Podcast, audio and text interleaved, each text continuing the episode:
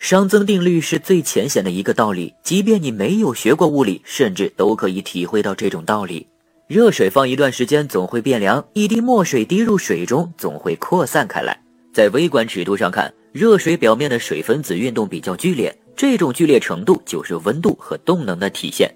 当热水表面的空气分子接触到运动程度更剧烈的水分子后，就会吸收一部分水分子动能而变得更剧烈。与此同时，水分子因为传递给空气分子一部分动能而使其运动剧烈程度下降，也就是温度降低。一开始基本都是热水分子单方面给空气分子传递动能，直到热水温度降到与空气温度相等为止，这时候动能传递就是动态可逆的了。熵增定律在经典力学中可以看作是高动能分子向低动能分子的能量传递，直到平衡。而平衡之后的系统，熵值就保持恒定了。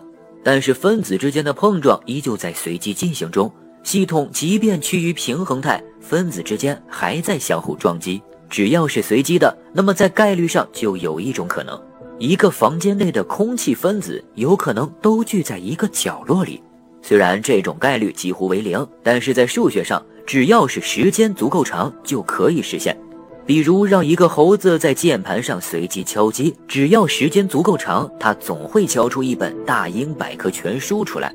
一个房间内的空气分子全都聚在一个角落，是熵减的过程，这是从无序到有序的过程。中学物理教给我们，自然状态下，物质只能从有序到无序。而从无序到有序的过程，必须借助外力来实现。空调需要电力制冷，就是这一体现。但是物理学家想的并不是这么简单。微观粒子的运动是随机的，在量子力学中还有量子涨落的说法。如果时间足够长，从无序到有序是可以实现的。那么问题的关键点来了：按照宇宙大爆炸模型，我们的宇宙起源于一百三十八点二亿年前的起点大爆炸。